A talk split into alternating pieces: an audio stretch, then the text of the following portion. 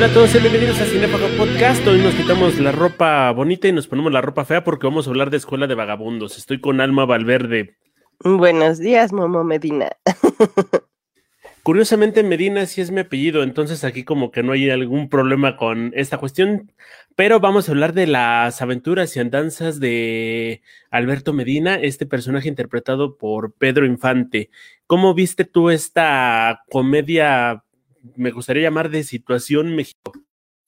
Sí, pues eh, bueno, es una película que yo creo que la mayoría hemos visto en la tele seguramente la vieron alguna vez con la familia o de niños, porque pues era una película de, estas que ponen justamente mucho en televisión abierta, eh, con Pedro Infante, ¿no? Y es uno de los grandes éxitos de, del cine de, oro mexicano, de la época de los 50 todavía, este, donde además es la última película donde aparece Miroslava, entonces se hicieron como muchas muchas, este, como historias alrededor también de la cinta y la verdad es una, es una película muy divertida, a pesar de que pasan los años, pues te sigues riendo, ¿no? O sea, a mí me parece que está muy bien estructurada y bueno, pues hay un gran elenco y un gran reparto, digamos, de personajes alrededor de la película que por, por eso digo, creo que es el producto que estamos, del que estamos hablando hoy, ¿no? Creo que uno de los mejores aspectos que tiene esta cinta está en el hecho de la originalidad, entre comillas. Lo digo porque todos sabemos que es una comedia y en qué va a terminar prácticamente. Sin embargo, las cosas que nos ofrecen, cómo nos las van ofreciendo, son muy divertidas, ¿no? Inclusive parece que son más anécdotas o entre comillas pequeños sketches de cosas que están pasando y que aún así las hacen muy valiosas, ¿no? Creo que el cine mexicano no ha entendido esto en cuanto a las comedias románticas y las comedias que ha hecho últimamente. Sí, justamente definen a esta película como de humor de screwball, que es como un, género cinematográfico muy conocido en, en, Estados Unidos, donde la protagonista siempre es mujer y hay situaciones cómicas alrededor de ella.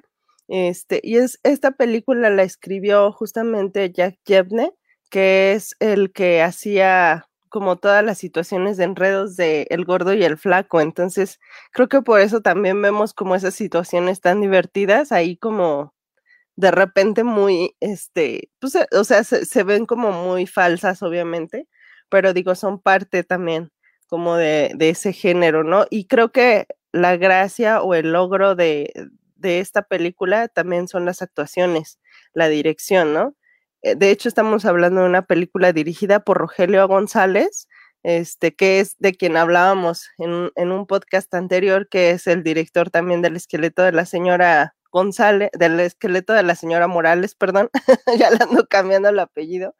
Este, pero sí, o sea, y, aparte de esto, dicen que mucho más que la mano de Rogelio González estuvo la de Fernando de Fuentes, de quien también hablamos en otro podcast para que vayan a escucharlo, este de del ay, se me fue el nombre de la película que hablamos, pero fue, Vámonos con Pancho Villa, ¿no? Sí, Vámonos con Pancho Villa. Este y bueno, pues él era el productor de esta cinta, ¿no? Entonces, la verdad es que las actuaciones fluyen bastante bien.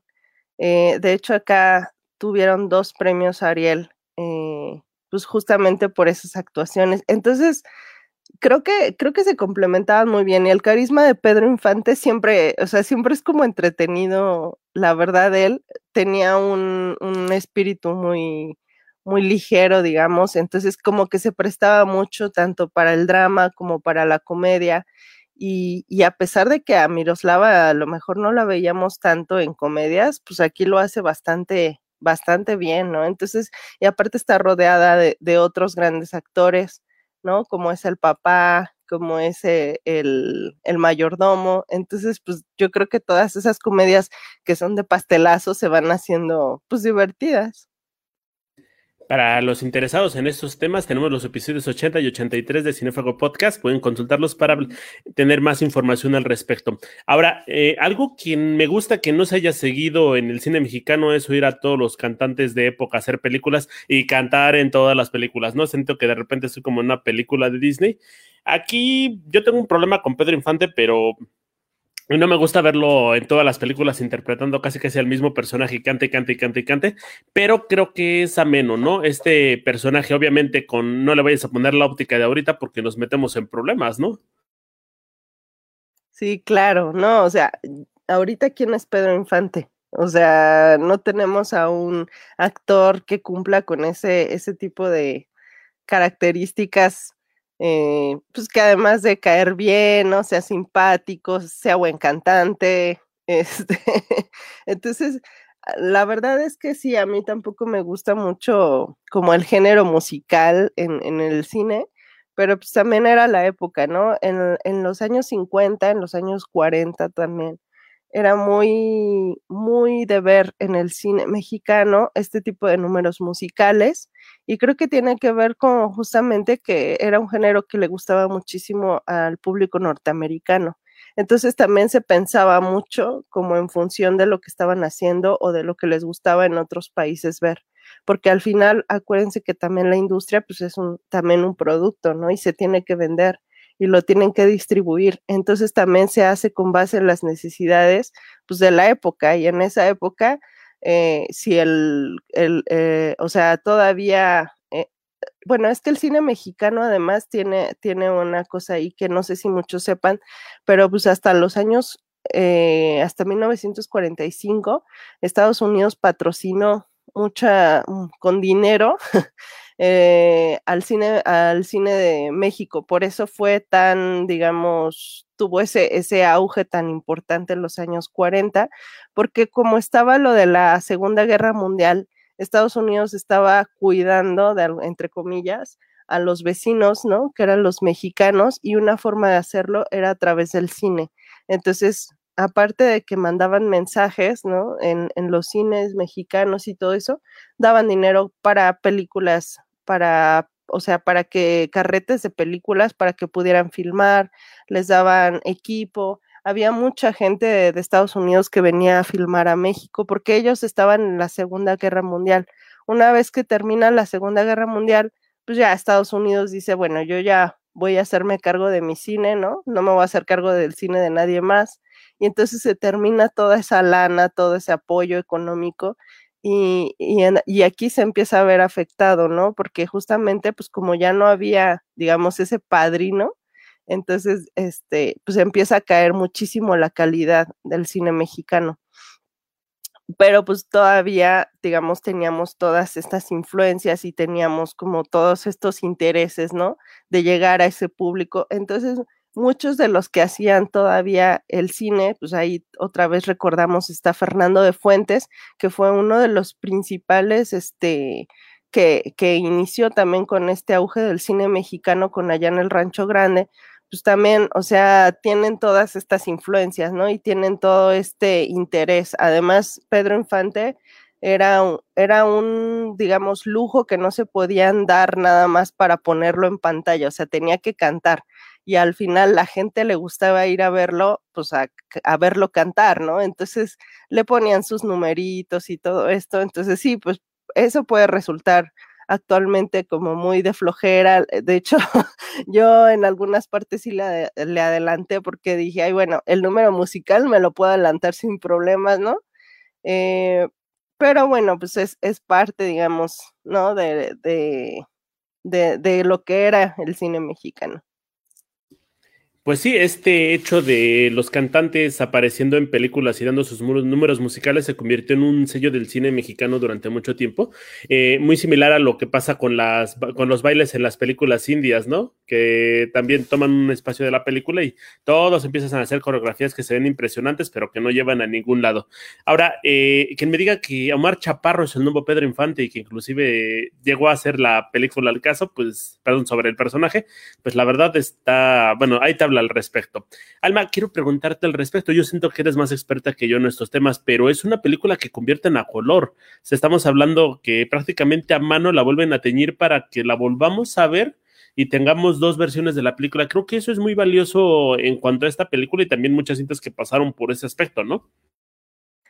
Sí, pues bueno, esta película originalmente fue filmada en blanco y negro y justamente la, la, tintaron, ¿no? Le pusieron ahí unos tintes para que se viera más como a color y poderle dar un poco más de frescura. No está bien generado el producto al final y yo creo que también eh, me parece mucho más interesante verla como fue filmada originalmente, pero pues es una, es un esfuerzo también que se hace en, en el cine mexicano por rescatarlo y por darle como ese dinamismo no es fácil porque pues se tiene que pintar cuadro por cuadro. Eh, no sé qué técnicas hayan usado, la verdad, pero por ejemplo en la Cineteca Nacional eh, hay un laboratorio, el laboratorio Elena Valenzuela, donde hacen justamente eh, pues justamente el rescate de películas y justamente hacen balance de colores y hacen balance de audio,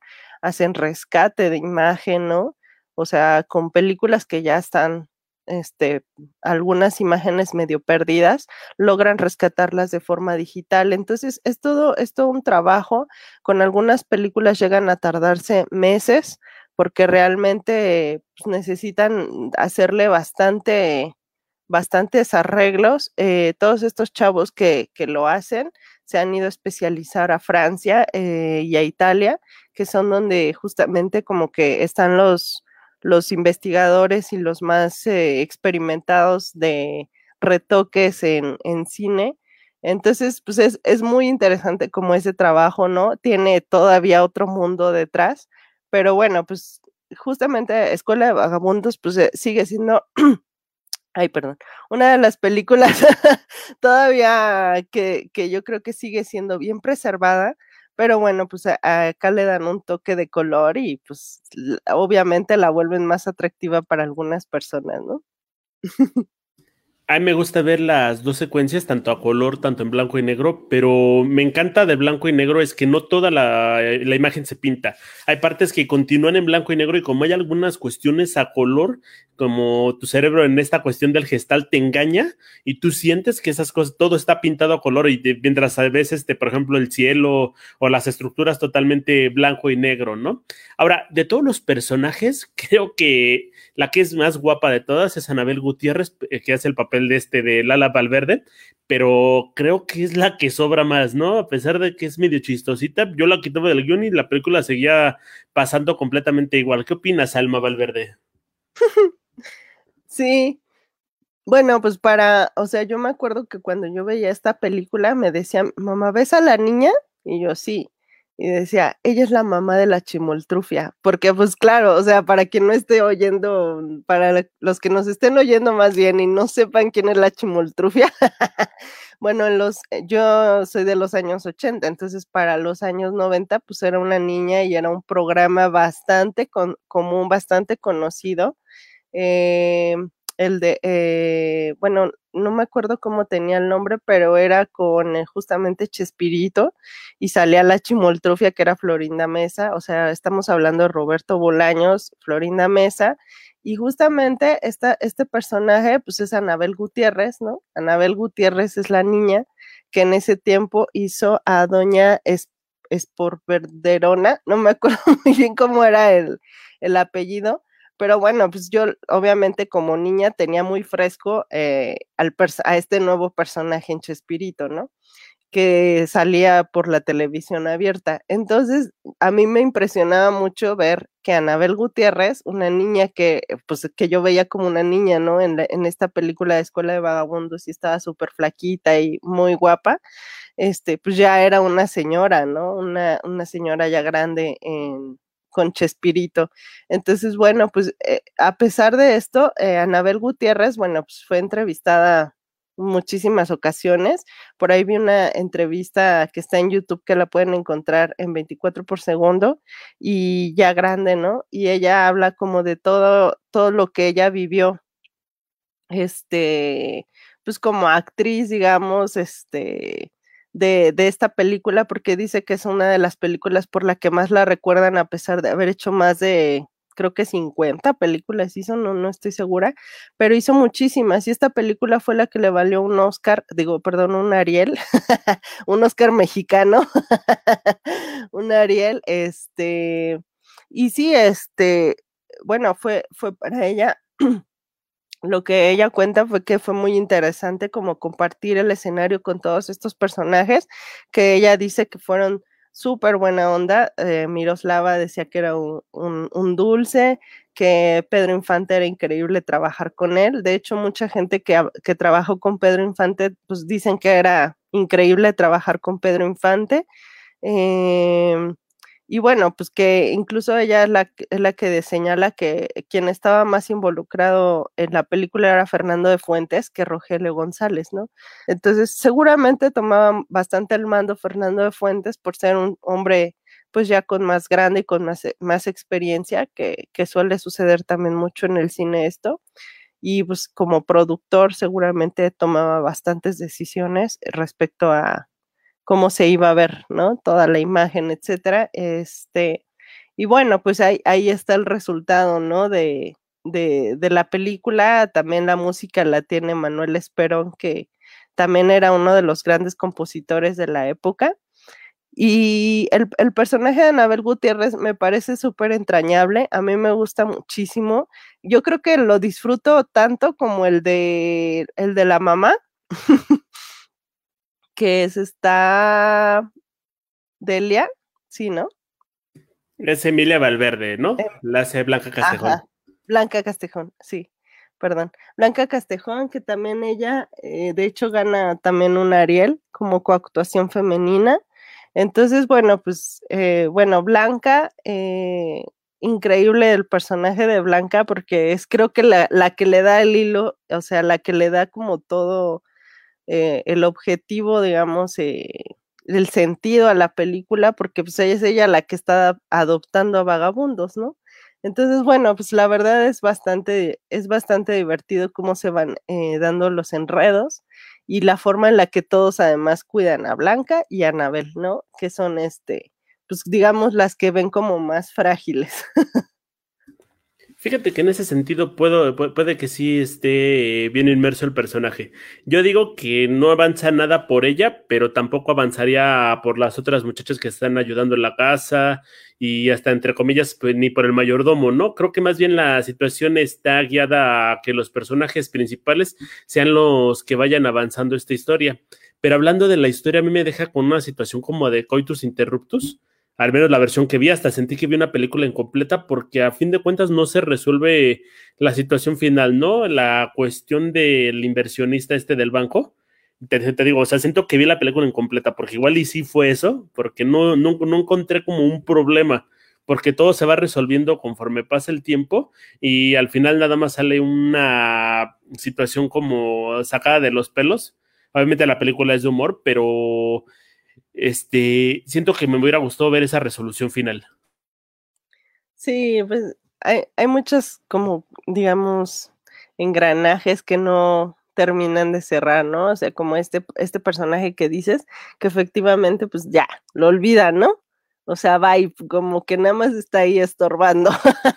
Entonces, bueno, ahí su foco siempre son Miroslava y Pedro Infante. Entonces, la historia de, de Miroslava, como este personaje femenino que ya está, es, es una buena persona, es una buena mujer, pero pues ya está harta, ¿no? Harta de, de tener que lidiar con vagabundos que le ven la cara a su familia, hasta que llega un, un vagabundo pues, que la enternece, que le roba el corazón, ¿no? Y entonces bueno, pues ahí está que, que finalmente no era un vagabundo, sino era un cantante y un compositor reconocido, ¿no? Entonces, bueno, pues ah, ya digamos que el foco son ellos dos.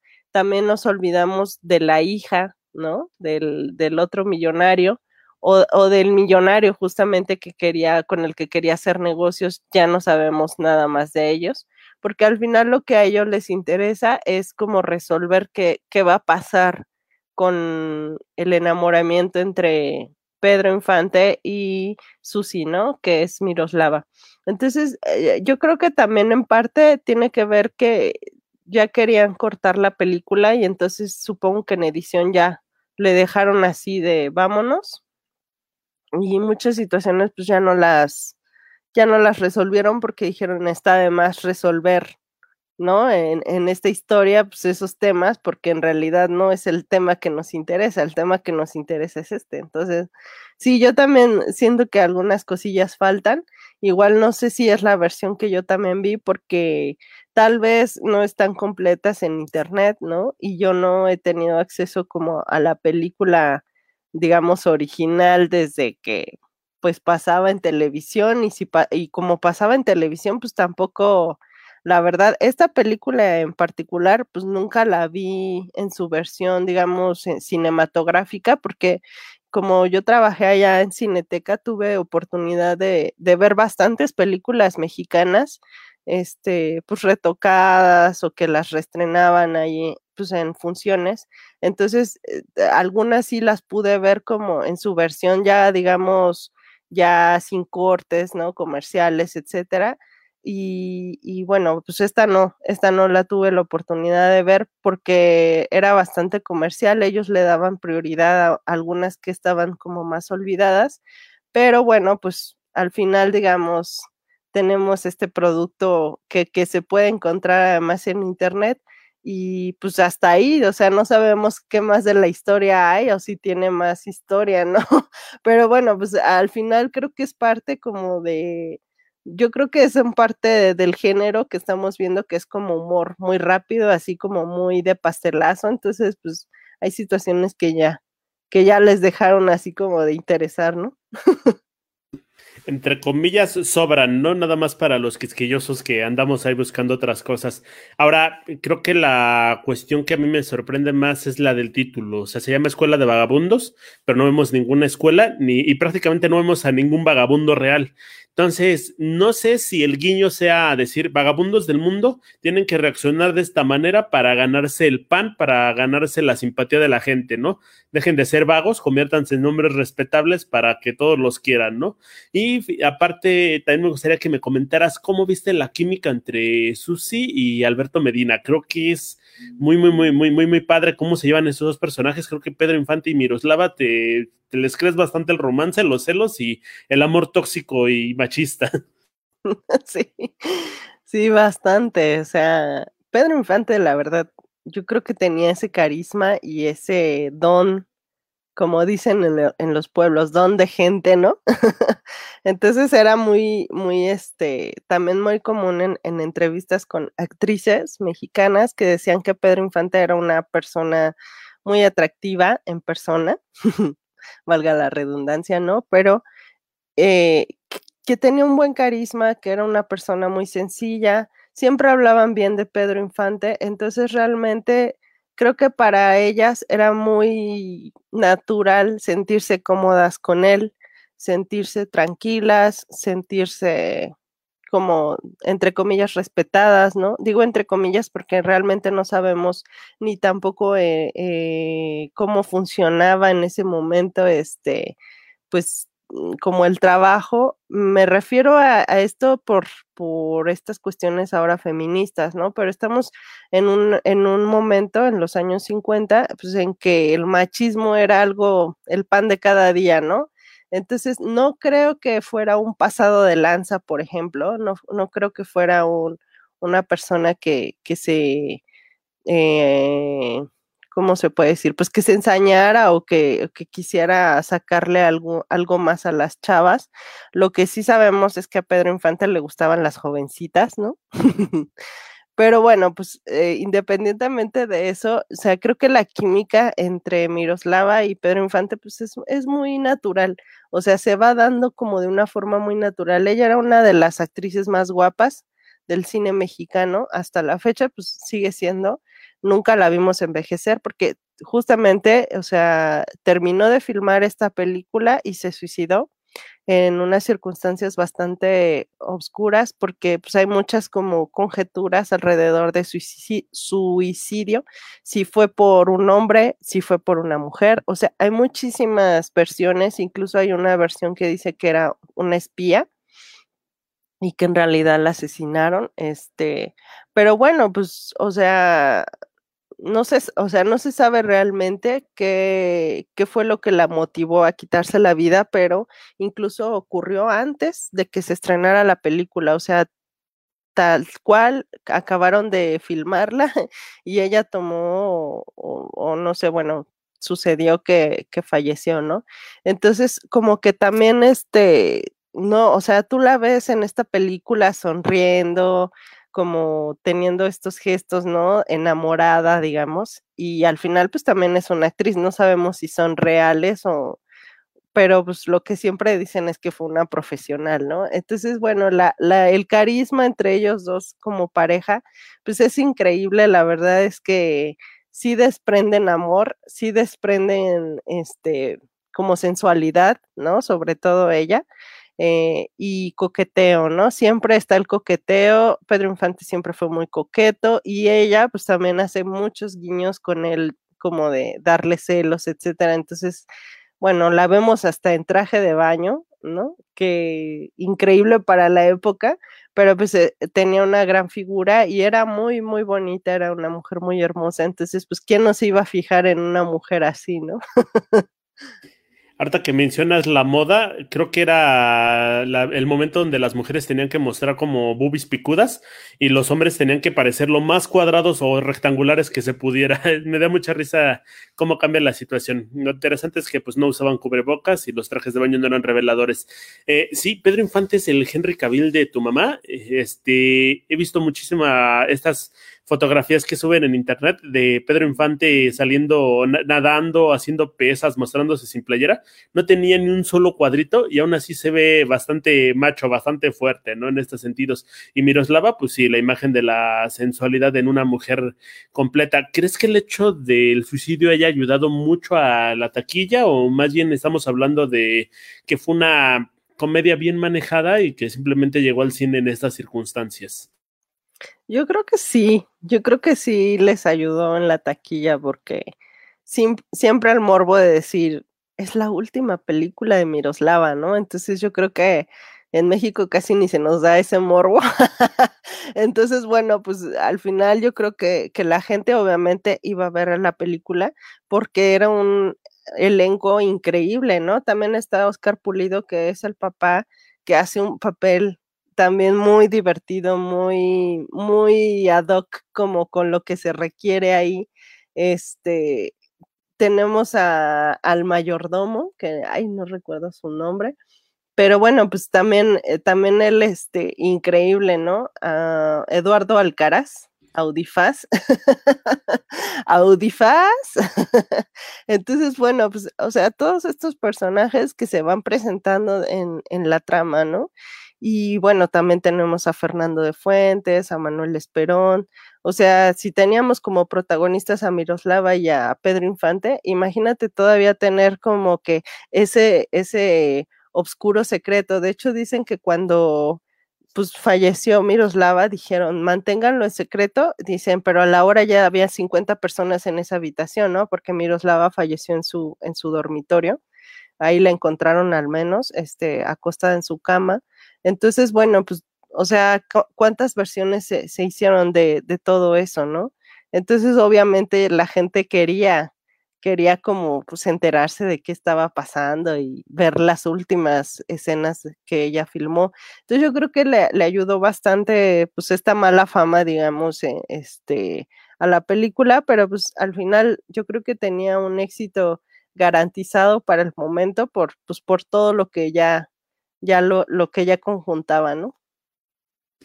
Lo único que yo le hubiera quitado a esta cinta es el hecho de que después del beso miran a la cámara enamorados, porque se me hace súper, súper cursi, pero también siento que era como el guiño o todo lo que, lo, que hacían las películas en ese entonces. Sí, totalmente, pues un poco ridículo, pero era como el mira hacia, hacia la luz, ¿no? O sea, como mira hacia el horizonte. Entonces, bueno, pues era muy típico de la época, pero ridículo. la película es ridícula, chistosa, hasta ciertos puntos incongruente. Resuelven las cosas con un Deus Ex Máquina al final. Más bien es la única complicación, llega por una especie de Deus Ex Máquina que al final termina sin resolver nada, pero creo que es una película valiosa y que es necesario ver al menos una vez en la vida, así que, así que si la ves en el 9 o no tienes nada que ver en YouTube, creo que la puedes ver. Sí, es muy divertida. A mí, de hecho, siempre me va a dar risa, me encanta ver pues esta, estas actuaciones y yo creo que vale bastante la pena, incluso en la actualidad, o sea, no hay que dejar de ver estas películas, ¿no? Y pues creo que con eso terminamos. Muchísimas gracias, Alma, Alma Valverde. gracias, Momo Medina. Recuerden que ese sí es mi apellido y que nos pueden seguir en redes sociales. Nos estamos viendo para la próxima.